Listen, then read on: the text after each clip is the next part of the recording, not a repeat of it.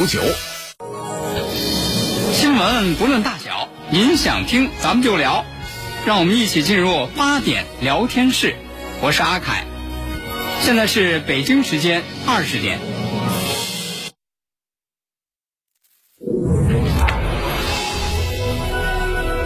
您现在收听的是济南新闻综合广播 FM 一零五点八，济南的声音。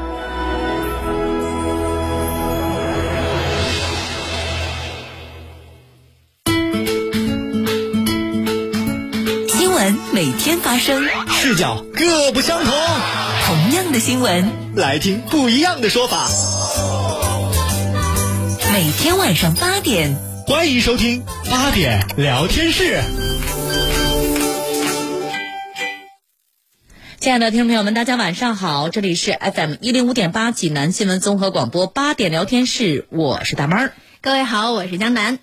咱们在今天节目一开始呢，还得先聊聊大家比较关心的事情，对呀、就是有关于疫情方面的消息。嗯，提醒大家哈，其实，在生活当中啊，我们呃听到这些消息的时候呢，自己多多少少心里会想到，哎，我应该怎么做，应该怎么做？可能这个精神神经一放松，就忘了饭前便后有没有洗手啊？嗯呃，这个做完了这个呃坐着公共交通回家之后，有没有及时进门就先把手洗了，洗干净？对，是不是？还有一点就是我们在出门的时候一定要戴好口罩，嗯还要保持好这一米的距离。哎，你看现在天气还是比较热，其实说实在的，在路上如果戴口罩还是挺闷的。但我发现街上就好多人不戴口罩，嗯这是挺危险的。是，你看现在国内疫情多地出现了散发的状态啊。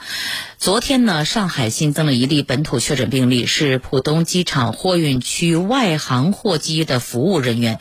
今天上午呢，上海也是召开了新闻发布会，介绍有关情况。上海市浦东新区川沙新镇华夏二路。一千五百弄新源西苑小区呢是被列为中风险地区，其他区域都为低风险。根据这个流行病学的调查，这个确诊病例呢，近两周从来没有离开过上海，也没有过外出旅居史，也没有发现这个病例与国内其他地方的疫情存在关联。目前，疾控部门也是正在开始进行基因测序，寻找一下这个源头的问题。嗯，浦东新区人民医院、浦东新区中医医院川沙社区卫生服务中心也在昨天下午暂停了门诊，开启了全员核酸检测。而且在这儿多加一句啊，现在不光是这个川沙社区啊、浦东新区这边全员开始核酸检测了，武汉也已经开始全员检测了。截止到今天呢，这个核酸检测结果都为阴性啊，这个结果还让我们很放心来的。了解一下这个新增病例他接种疫苗的情况。是机场的这位员工呢，接种过新冠疫苗，但是临床数据显示，任何一款疫苗它都不能够百分之百的预防感染。当然，我们说的这个新冠疫苗也不例外了。是接种疫苗之后呢，有少数高危人群被感染的情况是必然存在的。咱们两个在昨天节目就跟大伙儿说，啊这叫做突破病例。哎，对了，你说这四个字儿哈，我还有印象。现在有研究显示呢，从目前全球的情况来看，出现接种呃新冠疫苗以后又再次被感染的情况，叫做突破病例。其他疫苗也有类似的情况，但是我们所说的这个突破病例仍然是少数啊。哎，咱们换个角度来想，如果没有这次咱们已经注射完疫苗的保护，嗯这次又出现这种病例啊或散发，传播就会非常非常的迅速的。对呀、第一轮筛查以后呢，人家上海方面也说了，说这名确诊者的所有密接者没有一例阳性。嗯这说明什么呢？疫苗广泛接种是可以使病毒传播速度大幅减缓，啊，是说他们可以在咱们人类嘛，就可以在非常短的时间内做到一定的防控。说到这儿呢，可能还有一些朋友这个心里还是有点痒，因为这个假期太难得了，还是想要出去转悠转悠。我都订好票啦，我都做好攻略啦，我都设计好了，我们自驾游还不行我都吗？走到半路了。哎，我还能再折回去吗？其实给大家一个建议，就旅游而言，像疫情高中风险地区的人员呢，是绝对得取消外出旅行的。对其他地区的人员出行之前，也要认真查询你的这个目的地的疫情风险状态，要暂缓前去高中风险地区旅行。哎，而且这不光是把你置身在一种危险当中。嗯，而且关键哈，你有时候设计的旅途可是很好，但你可真不一定根据这个疫情的情况，你能不能按时归程？万一当地有情况，把您就地隔离了，可真是麻烦。谁也不可能完美的躲开它。对就无论去哪里旅行，就只要是出门儿都要做好个人防护。再次提醒大家哈，戴口罩。勤洗手，尽量的避免和减少到室内人员拥挤的场所。如果在室外活动的话，也一定要注意保持适当的人际距离。对，还有啊，重点强调，重点强调，重点强调。好三点老年人、慢性病患者，特别是还没有完成新冠疫苗全程接种，或者是完成全程接种新冠疫苗但还没有满十四天的老年人朋友、慢性病患者，尽量咱就甭去外地旅游了哈。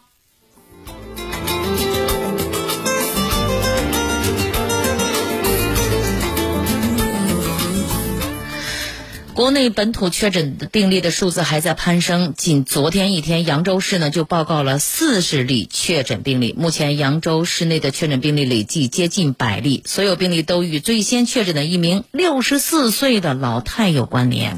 哎呦，看看这六十四岁的老太什么情况吧。嗯，这个六十四岁的老太呢，是从南京居住地擅自离开的。听好啊，是擅自离开，没有跟任何人打招呼，没有跟任何人报备。到了目的地之后，也没有跟任何人说，就是这么一个情况。太目气人了前对，目前他已经被刑拘了。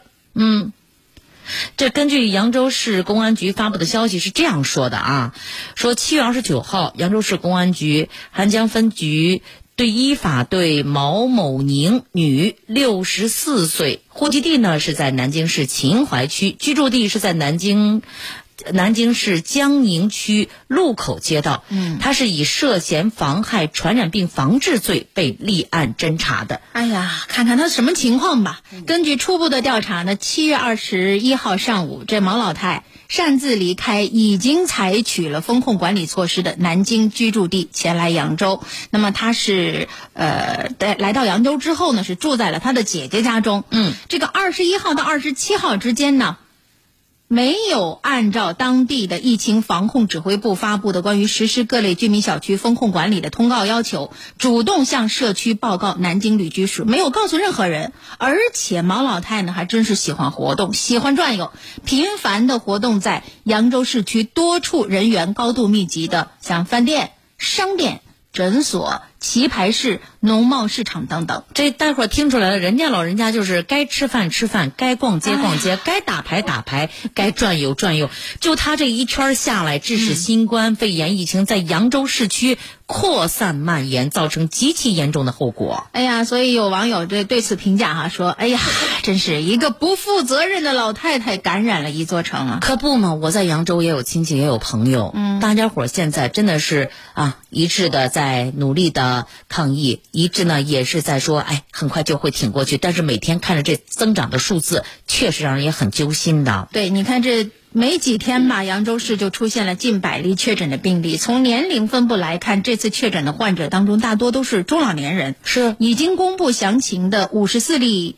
呃，病例当中，六十岁以上的三十九例，其中还有八十七岁的高龄老人。这里边就有一个现象问题了，嗯为什么有这么多的老年人中招呢？哎呀，跟这六十四岁的毛老太她的到达扬州之后的行踪是有着密切关联的。那么，根据扬州市卫健委此前公布的她的行程轨迹，说这毛老太二十一号到达扬州之后呢，多次出入公共场所，其中数次光顾四季园小区秋南苑内的一个棋牌室，人家去打牌去了。我跟你说，这个棋牌室，我据我了解哈，嗯规模很大，能够容纳一百五十桌，哎，而且人是密密麻麻的挤到一块儿的吧？是是不是？嗯，你刚才我们说了，已经公布了五十四例确诊病例，在这五十四个确诊病例当中，有四十多例都曾经在棋牌室打牌，有病例甚至先后在多个棋牌室打牌。你还有很多病例都曾经到四季园菜市场买菜，你看这边打完了牌，哎，我该买菜买菜。回家做饭去。哎呀，江大姐，你也买菜呀、来，你看我买什么菜？这走，咱俩一块儿去吧。对，您虽然没去棋牌社，您这跟着我在棋牌社打过牌的人，在菜市场一打照面儿，你可能就危险了。想想这个菜市场、棋牌室，这是很多咱们的老年朋友最常去的场所了。环境密闭，人流密集，一旦防护不到位，因为戴着口罩影响聊天啊，嗯，看不到对方的笑容啊，所以这时候口罩一定不能戴呀。那呵，风险你想想吧，可想而知啊。可不嘛，可以说连日来扬州市呢也是紧急部署防控举措，在今天凌晨的时候还发布了通告，说从今今天零点起，对主城区，就是邗江区、广陵区经济开发区、生态科技新城、蜀钢瘦西湖风景名胜区，还有除了那些封闭小区自然村以外的所有小区自然村，实施升级风控管理的措施。目前呢。扬州市是高风险地区有一个，中风险地区有二十九个。通过对病例流行医学的调查，排查出密切接触者和次密接触者三千二百三十五人，都已经按照有关规定进行甄别管理了。还有一个最重要的是，就是目前江苏全省四万五千三百七十一家棋牌室、麻将馆都已经全部。暂停营业，可以理解大家的这个老年生活当中 是希望跟朋友经常在一块儿聚一聚、聊聊天儿啊。尤其是这个年轻人上班之后，自己在家比较孤独寂寞。但是我想，咱现在手机通讯那么方便，嗯，疫情期间还是不要出门了，打打电话、发发微信不行吗？如果想玩牌的话，咱们手机上下个下个游戏，咱们自己在手机上玩玩牌、打打麻将，不是也可以吗？干嘛非要出去呢？是我看到网上有网友说了啊，这个其实。这不光是天灾人祸的问题啊！你看，这除了老太太自己不自觉以外，是不是也反映出一些场馆儿他们的管理上有漏洞啊？哎，是吧？你像这确诊人员可以随意出行，并且畅行其他城市，咱就不用说远了，就是他去这麻将馆，如果说进门的时候，您从哪儿来呀？做一个登记，我看一下您的这个健康码。对啊，那不就好了吗？量量体温，嗯，了解一下详详细的情况，就不至于这样了呀。所以说呀。防疫这个事情真的不能麻痹大意呀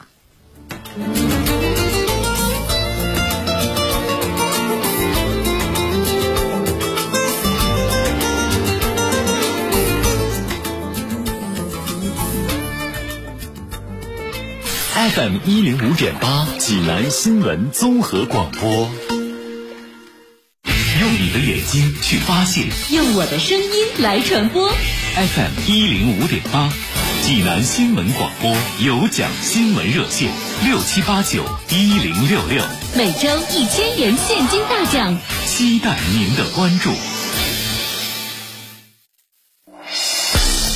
国事家事天下事，大事小事身边事，每晚尽在八点聊天室。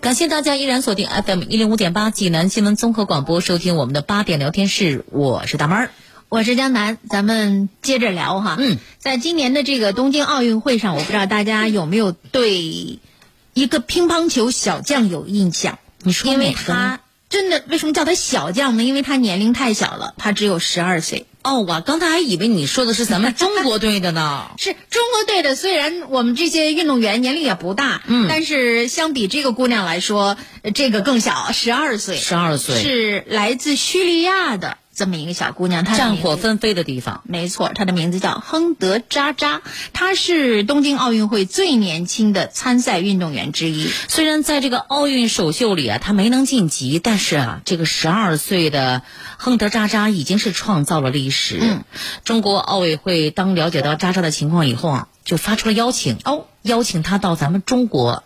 接受训练。如果说一切顺利的话，那么渣渣将会在今年九月就来到咱们中国进行乒乓球的训练了。对，对于这个小姑娘来说，打乒乓球是她人生当中最重要的事情了。嗯，呃，应该说，十二岁的小姑娘呢是叙利亚历史上首位参加奥运会乒乓球比赛的运动员。七月二十四号，渣渣在奥运会上是以零比四不敌三十九岁的奥地利华裔选手刘佳，输了。嗯嗯，姑娘呢，当时流下眼泪了。零比四，确实是比较惨啊。对他说这次是一个教训，我希望可以获胜，将胜利献给我的祖国。他这个采访我看了啊，这小姑娘长得很漂亮，那眼泪啊，真的是从她那个特别单纯、特别充满期待和渴望的大眼睛里流了出来，让人觉得特别的心心疼，对对，而且他就说了，说这是个教训，我希望可以获胜的，我希望把这个胜利献给我的祖国。他也希望在接下来二零二四年的奥运会当中，自己能够变得更强，能够有所收获。因为他的目标非常明确，那就是奥运冠军。对啊，当知道咱们中国奥委会发出邀请之后啊，这渣渣对中国之旅还是充满期待的。很想来啊！对，他也说了，说我非常期待能够去中国，嗯接受和中国选手一样的训练。因为他的偶像在中国。对我可以说，这小丫头你真是太有福了。你太有眼力了你！对我们中国队选手啊，那是神一样的对手哎。是啊，那这样就可以不断进步，希望能够达到中国选手的水平。我的梦想就是能够像中国选手一样强。我爱中国。哎，是啊，你看咱们基本上都是包揽着冠军和亚军的。是啊，乒乓球他的偶像是丁宁，所以一一提到丁宁，你看他的眼睛是满眼放光。呵他说中国队的丁宁是我最喜欢的乒乓球运动员，为什么呢？除了球打得好之外啊。嗯，因为他觉得丁宁很有礼貌，待人很友好，很善良。他也希望有一天自己也可以像丁宁一样，呃，这乒乓球真的是非常非常有趣的这样一项运动。目前来说是他人生当中最重要的事情。想要成为奥运冠军，也会继续坚持，一直到实现梦想。对，我觉得咱们有必要跟大伙儿再好好讲讲这个渣渣的故事啊。十二岁，嗯，二零一一年叙利亚内战爆发了，当时渣渣只有两岁。后来呢，战火不断的蔓延，可以说从他记事儿开始啊，他就没法正常上学。嗯，您就甭说随意出门玩耍了。大家想想看吧，那种场景。对他五岁的时候呢，渣渣就开始和哥哥一起练习乒乓球，在饱受战火摧残的这个童年里，躲在屋里打球就成了他唯一的这种精神寄托。就算是训练场停电了、高温了、不通风了，这渣渣这小孩子啊也没有放弃过训练。他就说，乒乓球给了我一切，教会我成为一个强大而自信的人。大家想想看，在这样一个战火纷飞的国度里，这样一个条件下，他不可能有好的训练的场馆、训练的条件。嗯那么，嗯，跟哥哥躲在家里头打乒乓球，经常停电，而且没有空调，特别热，因为这个这个场馆的供电是不足的。嗯，他们就是这样慢慢的、慢慢的在训练。这次东京奥运会比赛之后，作为渣渣的教练也非常的惋惜。他说，因为叙利亚战乱，我们的训练资金有限，在过去的几几年里，他每年只能够参加三次国际比赛，嗯，基本上没有什么大赛的经验。但是这个孩子是有天赋的，实力不容小觑。而且我觉得哈，就是任何一个去为自己的梦想而去拼搏努力的人，实力都是会逐渐增强强大的。嗯，二零二零年的二月，去年的二月份，渣渣是代表叙利亚出征了国际乒联西亚地区的奥运选拔赛。当年他，当时他十一岁嘛，十一、岁是以五战四胜的成绩拿到了女单冠军。不错哎，是啊，所以说，嗯，拿到了这个奥运会的入场券。他说，来到东京参加这次奥运会是他给叙利亚、给父母的礼物。过去的五年，因为战争以及奥运相关资助的推迟，我也经历了很多的困难。但是想想给所有跟他处境相同的人说，不管面对怎样的艰难处境，为梦想努力拼搏，你最终一定会实现目标。呃，也愿意手中的白色小球能够把和平的讯息传递给大家。这个消息一说出来啊，大家一认识这个十二岁的渣渣姑娘，我觉得咱们中国网友太有爱了，嗯，都是被她的故事打动了，也纷纷的在评论上给她鼓劲儿、加油。嗯，那有的朋友就说了说，能在战火中坚持坚持自己的梦想，就实在是了不起，加油！希望下届奥运会能够看到你。也有的朋友说了说，小姑娘挺不容易，对啊，来咱们中国训练，能够更好的成长。哎这会是下一个福原爱吗？咱们都知道，爱酱啊很受我们的喜欢。对那期待小姑娘来中国，加油！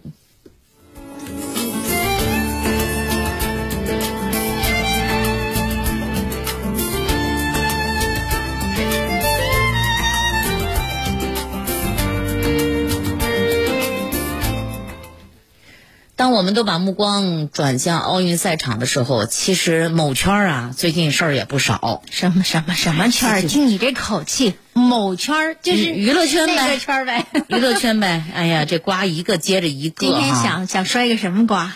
今天这瓜其实好几天了，但是我觉得要跟大伙儿来说说这个事儿，说说这这个瓜是不是傻，你知道吧？真的。近日，演员印小天因为在长城游览的时候站到城墙上跳舞，引发了关注。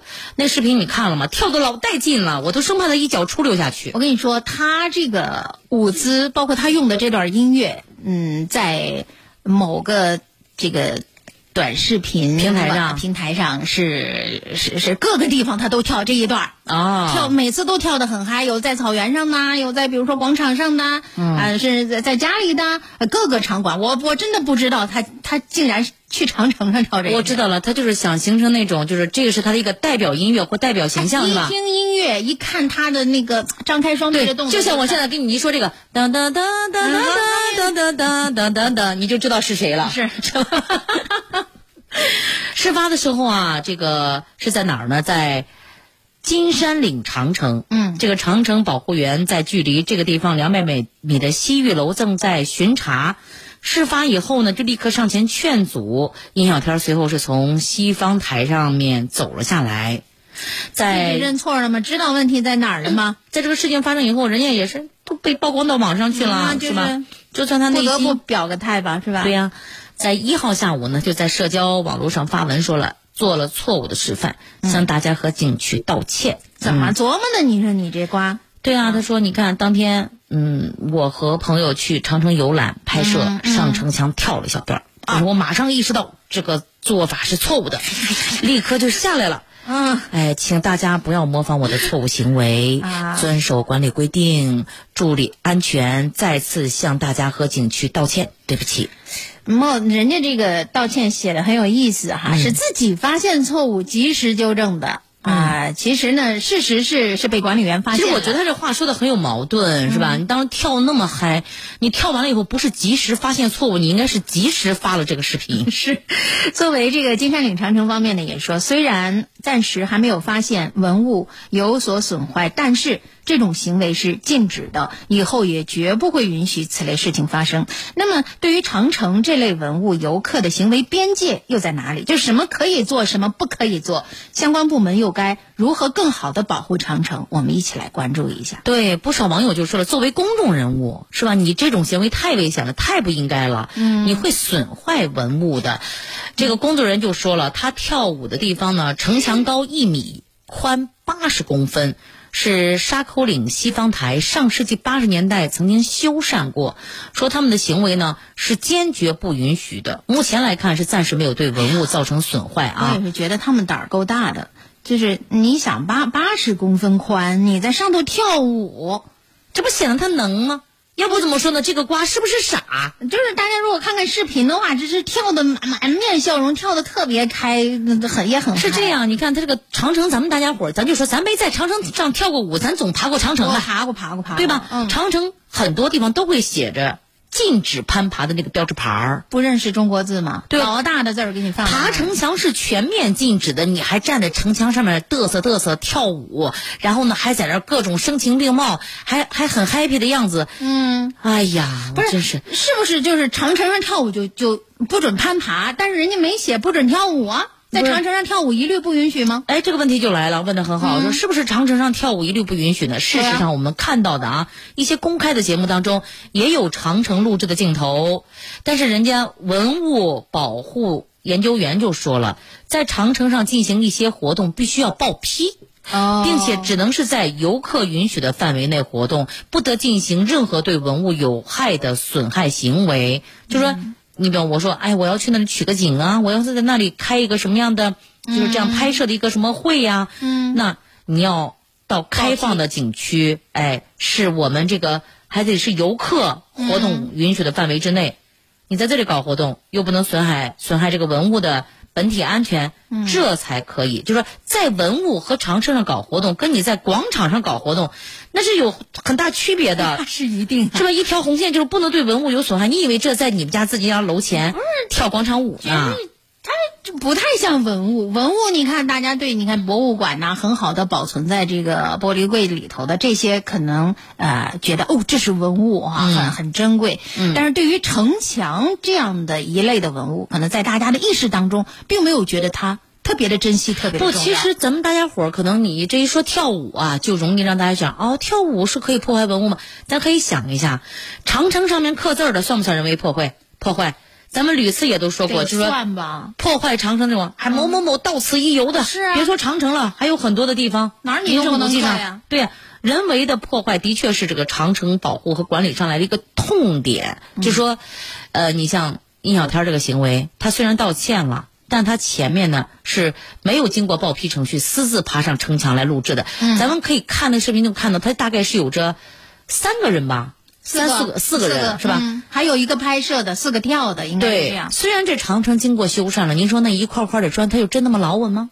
是那咱先放开啊，咱狭隘一点，把这个文物损害不损害放在一边。嗯，要哪块砖一滑，就是人的安全问题呢，自身您这安全问题。您这会不会就来找长城，就得说您管理不善，我们在您这儿发生了危险。是，可能有朋友说，你看风吹日晒的，对那个城墙的损伤也很厉害，风吹日晒雨淋。但是专家说了，人的破坏力量远比自然要来得快，来得猛烈。对呀、所以说，城，哎呀，不太好保护啊，嗯它，它太长了嘛。对，也希望咱们大家都能够参与到这种保护当中来。好了，今天的节目又到了该跟大伙儿说声再会的时候了。嗯，感谢各位今天的收听，我是江南，我是大妹儿，明天再见。再会喽。大爷，你这套八段锦行云流水啊！小伙子，好眼力！这是杏林中医院的专家手把手教的。这不，我每天还听下午三点五分、晚八点五十济南新闻广播，杏林中医院的专家分享骨病、一体多病、免疫系统疾病及疑难杂症的中医健康知识，教大家解决问题的好方法。有电话吗？有，记住喽，零五三幺八三幺二零九九九八三幺二零九九九。空调都已经开到十八度了，车里怎么还这么热啊？是不是制冷液不够，或者冷凝器有问题？我也不懂，不如先去 4S 店看看。夏天开车没空调可不行。走起！现在上汽大众清风夏令营活动，冷却系统养护六五折，空调养护套装七折，记得到店先领个券，保养更划算。详情请洽四零零八二零幺幺幺幺。上汽大众 Take Care，匠心制成。倡导本源文化，寻找健康密码，慢病久病多虚损，培补本源护健康。济南新闻频率每天下午两点三十分，由中医药经典膏方进行的皇氏复方滋补力膏独家赞助，张教授客座直播的全程总动员栏目，将与大家追溯疾病本源，解析膏方养生治病密码。栏目热线零五三幺五九六幺三三八八五九六幺三三八八。清血八味胶囊正在举行大型优惠活动。清血八味胶囊清供血，高血压、高血脂、高血糖、血液粘稠均属供血范畴。清血八味胶囊全天咨询订购电话：零五三幺八六幺零零三幺八八六幺零零三幺八零五三幺八六幺零零三幺八。大爷，您这套八段锦行云流水啊！小伙子，好眼力！这是杏林中医院的专家手把手教的。这不，我每天还听下午三点五分、晚八点五十济南新闻广播，杏林中医院的专家分享骨病、一体多病、免疫系统疾病及疑难杂症的中医健康知识，教大家解决问题的好方法。有电话吗？有，记住喽，零五三幺八三幺二零九九九八三幺二零九九九。个人健康防护是整个疫情防控的关键环节之一，也事关每一个个体的身体健康。出行时如何做好个人防护？乘坐公共交通工具时，乘坐公共交通工具时，应当全程佩戴口罩，减少不必要的触摸，减少与他人接触。打喷嚏、咳嗽时用纸巾或肘臂遮挡，不在公共交通工具上饮食。骑行共享单车前，建议用消毒湿纸巾擦拭车把和坐垫部分。乘坐交通工具结束后，应及时给手部消毒，将外穿衣物置于通风处。疫情防控从你我做起，绝不让疫情卷土重来。做好自我健康管理和自我防护防范，做健康第一责任人。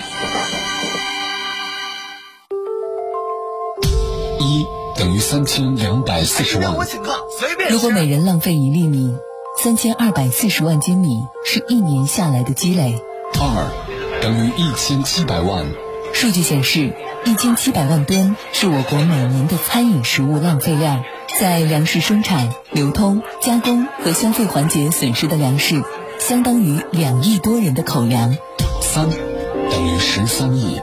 全球每年约三分之一粮食被损耗和浪费，总量约每年十三亿吨。每一个小加起来都很大。敬畏粮食，尊重劳动。FM 一零五点八，济南新闻综合广播，邀您一起杜绝。